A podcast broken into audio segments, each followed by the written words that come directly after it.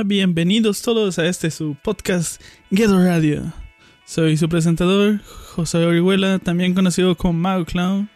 Y hace mucho que no nos vemos, ¿eh? Hasta un año nuevo ha pasado. Y digamos que han pasado muchas cosas, ¿no? Me he desaparecido durante mucho cuando dije que volver a estar grabando esto y realmente lo siento. Y aprecio a los que han seguido escuchando esto.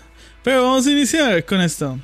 Eh, primero que nada, eh, feliz año nuevo, felices fiestas, feliz Navidad, feliz Día de Reyes si es que en su país lo celebran. Feliz es todo. Eh, estos últimos meses han sucedido muchas cosas.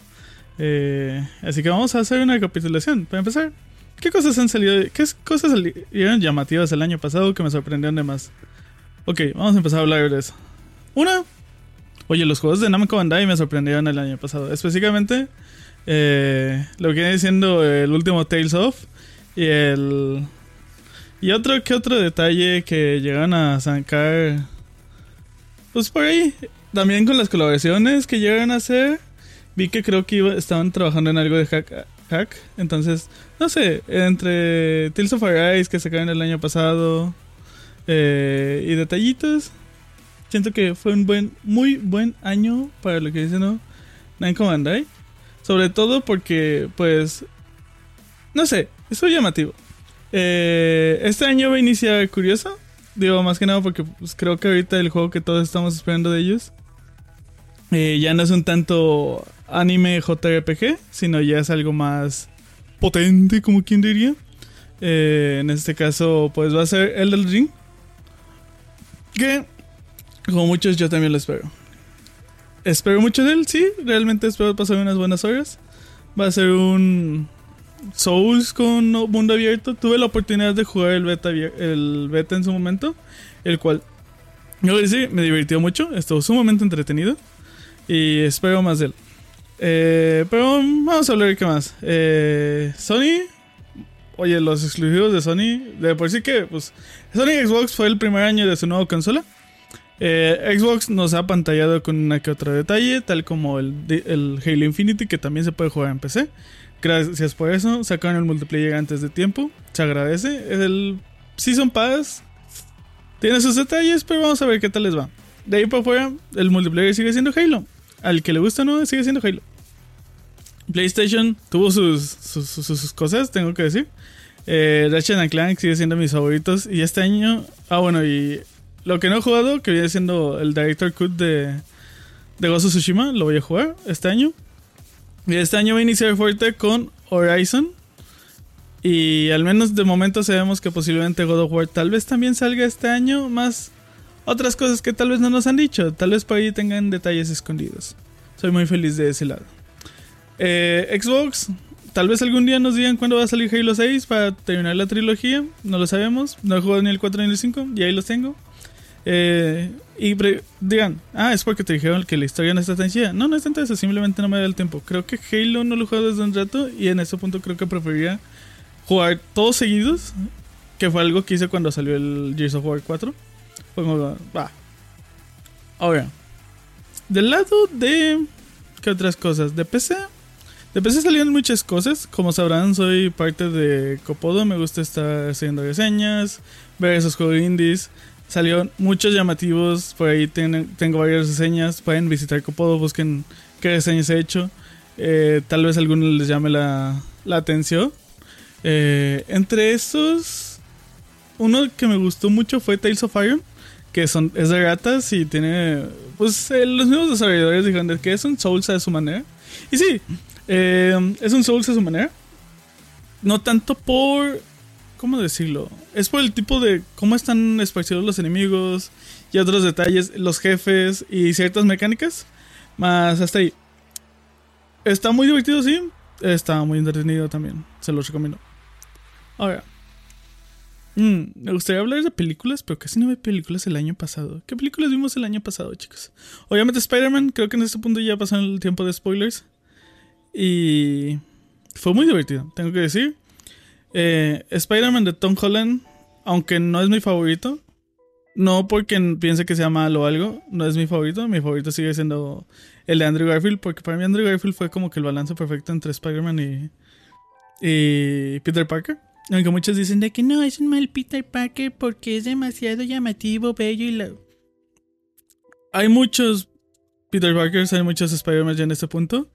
Tobey Maguire estaba basado en el Spider-Man de hace 30 años, el cual era más ñoño. Eh, Andrew Garfield ya estaba en el más nuevo, en el cual ya es un poco más alegre, entretenido. Eh, le gusta hacer bromas, eh, cosas por el estilo. Que no siempre fue bulleado tal cual. Y de la de Andrew Garfield me gusta mucho Flash. Cuando simplemente Peter está molesto por lo que pasó, lo agarra, lo levanta y le dices: ¿Estás feliz? Sácalo, sácalo. ¿Por qué? Porque Flash eh, es un punto muy importante en la historia. Porque aunque muchas veces no lo mencionan, es como que la parte importante de él es que tenía una mala relación con su padre. Entonces su manera de sacar ese resentimiento, lo que como quieren decirlo, era como que molestando a los demás. Y por eso molestaba mucho a Peter también. Entonces aquí fue que ese lado de Flash de sácalo, sé, sé lo que te está pasando.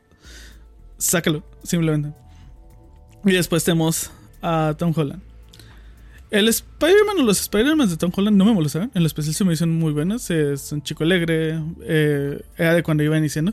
Que creo que es algo que muchos no entienden. Creo que en ese sentido es el mejor Spider-Man de los tres. Que plasma mejor un Spider-Man novato. O sea, porque tanto Andrew como Toby siento que fue como que. Ah, mira. Toby inició, hizo un traje culerillo para las peleas. Y la nada dijo, no, voy a hacerme un, super, un superhéroe. Y se hizo un traje vergas de la nada. Es como que... ¿Por qué? No sé, ¿de dónde sacó el dinero? ¿Quién sabe? Magia. Magia de Hollywood. Entonces son ese tipo de detalles que no se siente como que el crecimiento del personaje. Realmente fue como que, ¡pum! Ya es Spider-Man. Y fue simplemente como que, ay, pinche Mary Jane, que la adaptaron otra vez. Güey, te estoy invitando a comer, me acuerdas que te vas a casar, ya lo sé, güey. Eh, se quejan de Andrew Garfield porque había mucho como que tensión eh, de noviazgo entre Gwen y, y Spider-Man, lo cual pues sí había porque así era. Pero pues no dijo nada de pinche eh, Toby con Mary Jane diciendo que ah, es que está bien chido la que hicieron. Es como que...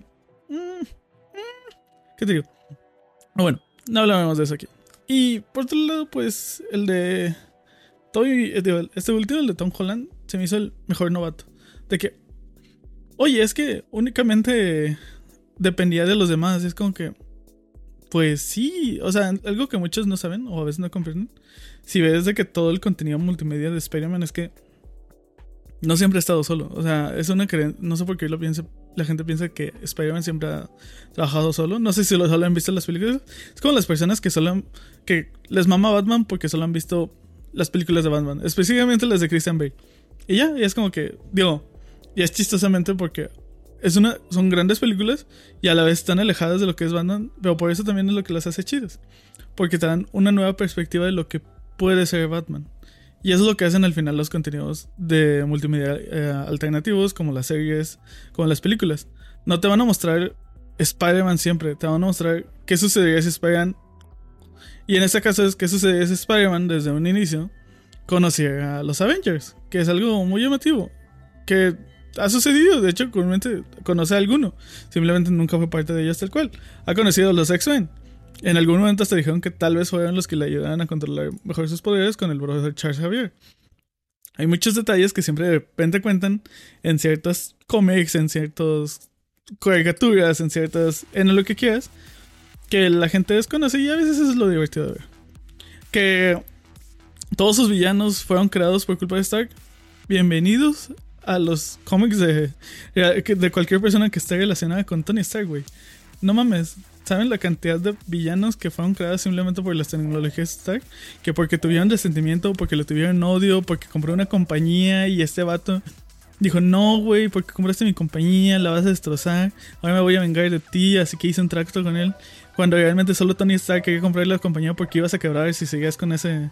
Ya como que... Tony Stark, Iron Man, es de esas personas que en los cómics siempre... Son, son unos malditos, sí. Pero hacen cosas buenas. Y lo malo es que hacen cosas buenas que parecen malas. Entonces, se ha ganado muchos villanos de esa manera. Además de que alguna vez fue la mayor empresa constructora de armamento militar. Mm, ahí te encargo. Entonces, esa queja de que, ay, es que. Es, ¿Qué eres tú sin.? Es, es algo que, que como que le recuerda, porque es el mismo comentario que Capitán América le hace a Tony Stark, ¿y tú qué eres sin el traje? Y es como tú qué eres sin el suelo, güey. Eh, es, la, es la misma mamada. Es algo que, pues, ante todo comprendió Tony y se le intentó enseñar a Spider-Man. Porque pues, lo, que busque, lo que buscaba al final como un mentor era que él fuera mejor. O sea, no intenta ser yo. Yo soy una asco de persona, yo lo sé. Intenta ser mejor que yo. Son ese tipo de detalles. Y todo eso, todo lo que pasó en las primeras dos películas, vino a enclavar a lo que es en la tercera película. Y lo hicieron estúpidamente bien. Pusieron chistes para todos, pusieron chistes para los fans de la saga desde hace de las películas desde hace 20 años. Colocaron detalles que nunca se habían visto. Colocaron detalles que solo he visto en los videojuegos, más que en otros lugares. La importancia de ciertos tipos de personajes. Ver que realmente muchas veces lo más chido de una película de superhéroes que hacen mal es intentar hacer al superhéroe lo mejor de la película. Y ahí es cuando se pierde en sí el balance. Siento que en las películas de superhéroe, el villano que salga, o los villanos, deben de ser igual de importantes que el superhéroe. ¿Por qué? Porque al final todo, aunque estamos viendo al héroe, o queremos ver la película de nuestro héroe, ¿qué chiste tiene si no tiene algo del mismo peso? Digamos, en la de Black Panther, por eso el. Aunque dicen de que no, es un villano, es un nemesis.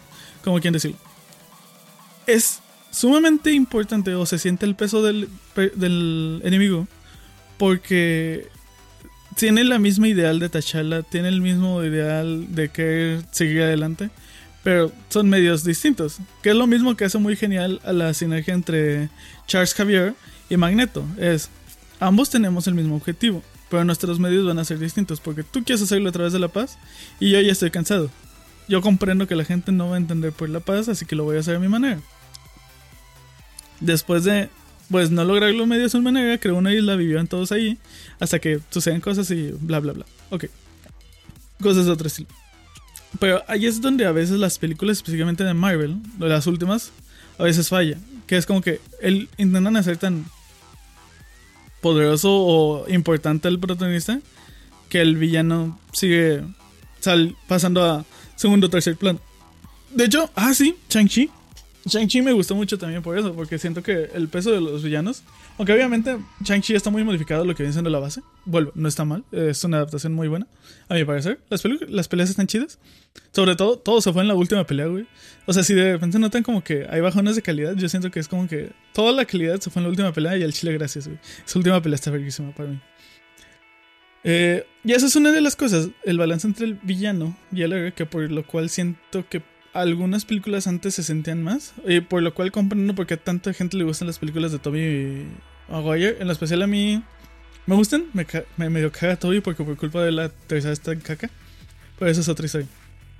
Que realmente el Spider-Man tal cual no tiene tanto peso, o sea, Spider-Man de Toby, Spider-Man o Peter Parker en general, tiene sus momentos, pero por lo que la dicen tan grande, o sea, por lo cual yo siento que es tan genial, es realmente los villanos. El cómo hicieron al Duende Verde y cómo salió acá ahora con, con la de Spider-Man 3 es el Duende Verde, lo que debe ser el Duende Verde. Muchos dicen de que, ah, es que el actor hizo un trabajazo y sí, hace un muy buen trabajo. Su, risa, su risa de Duende Verde es de las más chidas que he escuchado en todo contenido multimedia entre películas, videojuegos y cosas. Su risa es como que muy marcada. Pero el Duende Verde debe ser así. De hecho, creo que es de las cosas que a muchos les gustaba en la primera trilogía. Que hay muchos detalles a los cómics de ese momento, a los cómics originales. Como la muerte del Duende Verde que fue empalado por su propio glider. O sea, eso es un detalle que está en los cómics. Segundo, porque a muchos, realmente creo que casi todos los que conozco, la segunda película de esa trilogía es su favorita. Pero volvemos. Les aseguro que no es por Spider-Man. Lo siento, pero no es por Spider-Man. Es por el Doctor Oct el Doctor Ock hace tan buen trabajo, o sea, como villano, cómo lo ves que va cambiando, cómo la buena persona se va como que desmaterializando y generando ese trastorno por culpa de sus otros brazos, hasta que ya se vuelve lo que es el Doc Y en el último momento, antes de, de morir tal cual, tiene ese flash en su visión de, eso no, me están controlando. Y es donde le dice a Peter de que no, yo, yo voy a tener esto, tú vete. Y, creo que eso es lo que más hace ge- genial a esas películas. Que aquí viene un detalle. Cuando sa- salieron los trailers, vi que mucha gente estaba de que, ¿cómo se atreven a burlarse del Doctor Octopus, al Do- Oc- Octavi- Octo Octavius?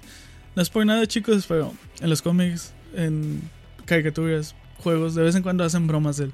Es algo muy normal porque es un científico muy retraído, entonces siempre lo han tratado, muchas veces lo tratan así, el cual se burlan de él. Eh, es un chiste muy normal, o sea, por una mala suerte, así, así es como lo han tratado. Y ese detalle se me hizo llamativo y toda la gente fue como que no mames, están burlando del magnífico profesor. Oak". Y ahí es donde me hace ver que realmente siento que más que nada conocen la Spider-Man de las películas, no todo lo demás. Ese tipo de detalles. Entonces, qué bien, no me molesta. Si, digo, comprendo que no a todos les gusta consumir todo, pero va. Eh, los villanos que vienen de, Andrew Garfield, eh, como dicen muchos, no tienen el desarrollo que debieran. Eh, mi mayor queda aquí sí viene que por lo cual siento que también la- las películas de Andrew Garfield no tuvieron tanto peso, es que no tienen tiempo como para desarrollar bien a los personajes. De hecho, me sigue acordando que muchas veces que es que pinche Electro es azul, güey, no mames que es azul. Electro en ese momento era azul, lo siento. Que se le hace. Pero sí tiene sus detalles. Eh, digamos, el Vulture en la primera película se me hizo muy chido. Misterio, en, acá en Tom Holland, ya hablando de Tom Holland, se hizo chido. O sea, es como que, ay, es que otra vez es de Tony Stark la culpa, güey, no mames.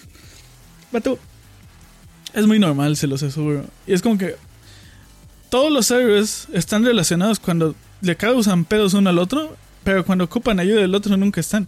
No es por nada que en su momento Peter Parker murió como Spider-Man. Fue porque le dieron un balazo. Tuvo que ir a rescatar, que tuvo que ir a su casa para llegar y descubrir que estaban atacándola los seis siniestros por culpa de un desvergue que mientras, mientras que los X-Men y los eh, Avengers estaban haciendo su pinche desvergue y mientras estaban haciendo su desvergue mataron a Spider-Man. ¿Y qué crees? Después de eso lo llevaron a Marius porque fue como que no mames. O sea, después de que realmente no se arregló nada en esa pelea, o sea, realmente siento que no se arregló nada, solo se hizo un desvergue. Murieron eh, cosas, destruyeron cosas, murió Spider-Man. Y no sucedió nada, güey. O sea, es de esas. Siento que es. Es de ese momento donde hasta se siente pinche que murió Spider-Man ahí porque no sientes mucho, porque fue por un desvergue. O sea, le dieron un balazo y como estaba herido, ya el Duende Verde simplemente lo terminó de. Bueno, el demonio Duende Verde lo terminó de, matar. Entonces fue con que no mames. O sea, son ese tipo de detalles. Bueno, ya subiste de Spider-Man. ¿Qué más? ¿Qué más? ¿Qué más? ¿Qué sucedió? El año pasado vi muchos animes. Creo que es de los años que más he visto anime. Y también conseguí muchas figuras nuevas. Eh, que en la especial eh, voy a hacer un tema que voy a tocar más al rato, lo de las figuras. Eh, animes, pues hecho también empecé a leer novelas ligeras, lo que viene siendo Tensor. Eh, reencarné en otro mundo como un slime. Y ya leí nueve novelas, me faltan tres que van- están traducidas en inglés, creo.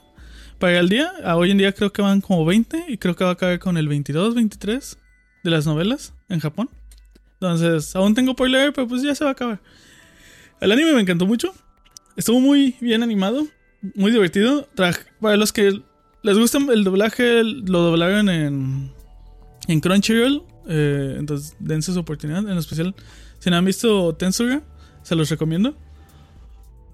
No he visto eh, la nueva season de Demon Slayer, así completamente no lo he visto. Eh, quiero darle una checada. Porque me gusta mucho, simplemente no lo he visto. O sea, como lo veo con mis amigos, no lo he visto. Está también en.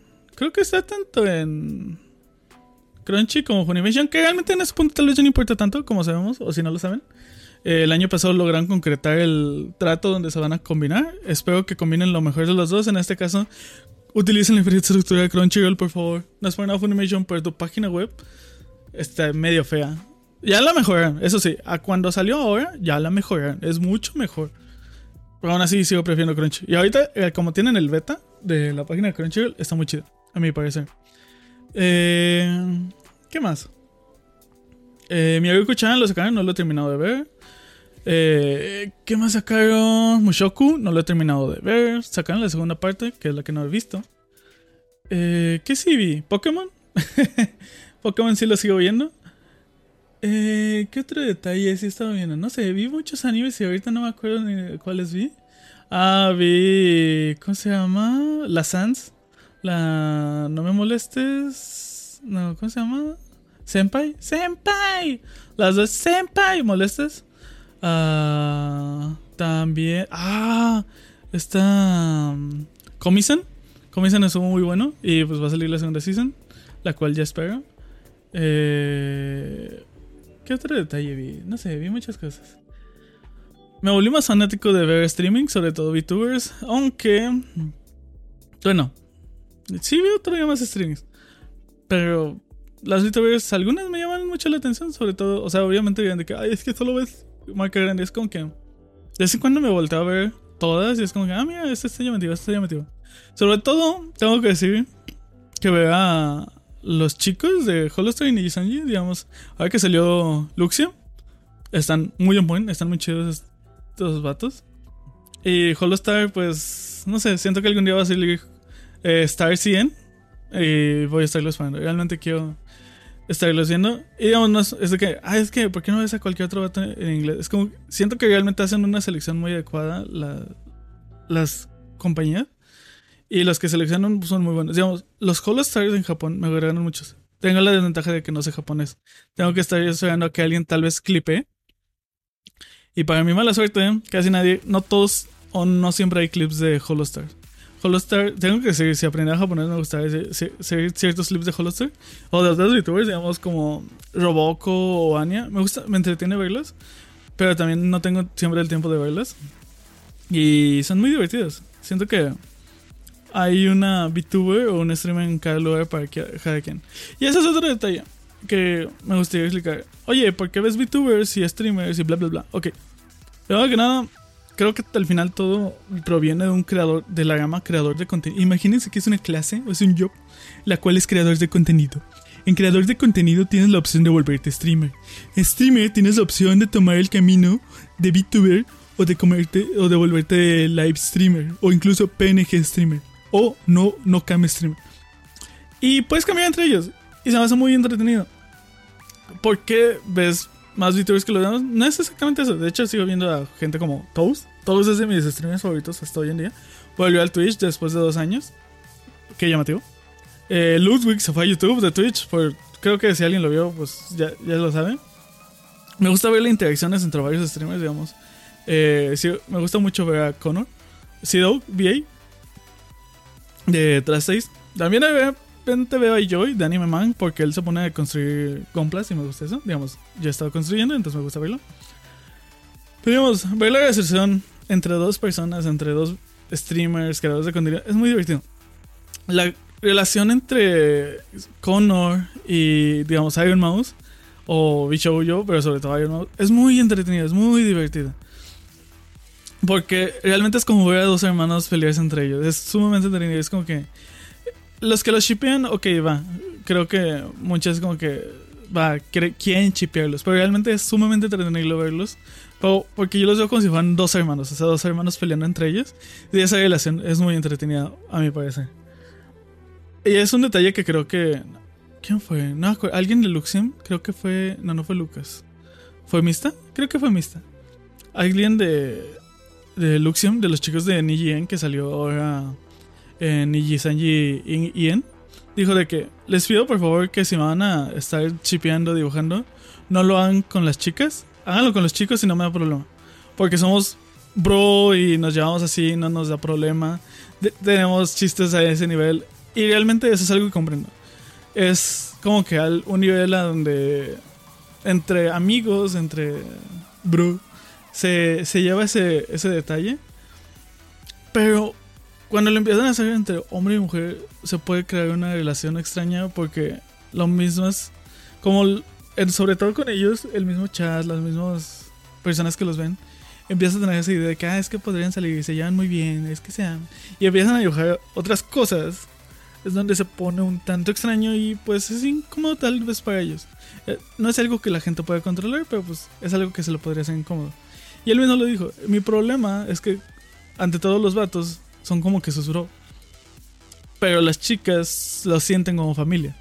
Entonces es algo, es un, es un detalle comprensible, sumamente comprensible y creo que la gente debería de a veces entender un poco más de cómo la gente, sobre todo los creadores de contenido, se siente cuando hacen ese tipo de detalle con otros. Hay gente que dice simplemente, no me gusta que me chipen. Y la gente es como que, no me importa, yo lo voy a hacer. Y sí, es como que, pues sí, no puedo controlarte, va, hazlo. Entonces sí hay ese tipo de hincapié. Que cada quien. Ah, ¿Qué más? Eh, compré una nueva cantidad de material para mi computadora, lo upgradeé. Eh, compré un brazo para colocar mi celular y estar grabando o haciendo cosas. Y más cosas. Este año va a ser muy entretenido. Eh, tal vez, si todavía tenga un upgrade del podcast. Eh, uno de mis metas. Bueno, metas, no tanto metas, no me gusta decirle metas porque realmente metas de año nuevo es relativo. No, no creo tal cual tener metas de año nuevo. Pero es algo porque yo quiero es quiero volver a revivir este podcast, sacar uno o dos al mes.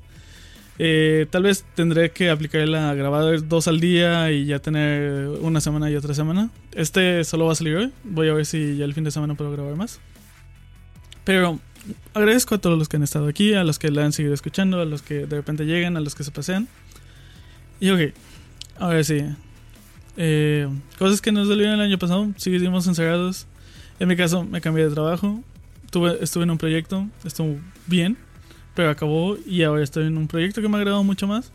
Eh, para los que no saben, soy developer, soy programador. En este momento, Angular, sobre todo. Frontend, backend, sobre todo Angular. Eh, ¿Qué más? Eh, aprendí a. Bueno, no respetar, sino comprender que los creadores de contenido están ahí algún tiempo y otro no. Realmente Creo que como muchos el hecho de que se fuera Coco, Kaicho, eh, nos caló y es como que, oh, cierto, los creadores de contenido no están siempre ahí. Habrá un día que se desconectarán y será la última vez que lo veamos.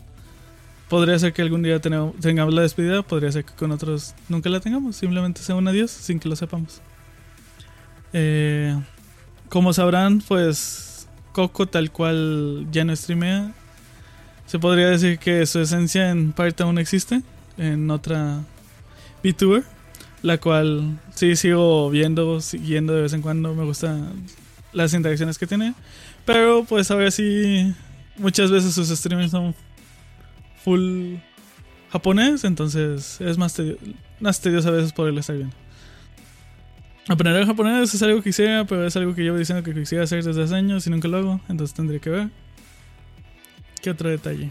No sé, ver qué sucede este año. Y aquí es donde viene parte de lo llamativo. Ok, si alguien alguna vez vio que tengo un Twitch y que ya han streamado, es porque por fin logré establecer la conexión en, en YouTube. Así que ya por fin tengo el canal de YouTube. Antes tenía uno que era Mago Bajo Clown, que era donde subía figuras y donde subía los VOD. Eh, tengo planeado, por así decirlo, vivir un poco eso, pero ya, ya quiero hacerlo en un solo canal concentrado donde quiero streamear y quiero estar haciendo eso. Estuve subiendo algunos shorts de algunas de las mis figuras y es lo que quiero estar haciendo. Quiero estar haciendo showcase de mis figuras. Quiero estar en streaming armando gomplas. Quiero seguir streamando videojuegos. Que esta, la primera semana todavía no voy a streamar posiblemente porque quiero terminar de hacer unas cosas. Y ya después voy a empezar a hacer. ¿Qué tan organizado lo puedo hacer? no sé, qué tanto puedes streamear a la semana. Quisiera realmente tener esa meta de hacerlo tres veces a la semana. Pero es algo que nunca sabré. Hasta que suceda. Entonces, si alguien está interesado, después colocaré los links. Pero si no, eh, gracias. Realmente si alguien escucha esto simplemente por la opinión, simplemente porque me conoce, porque quiere pasar un buen rato, tal vez porque coincide con lo que digo, o tal vez simplemente para cagarme el palo, eh, va.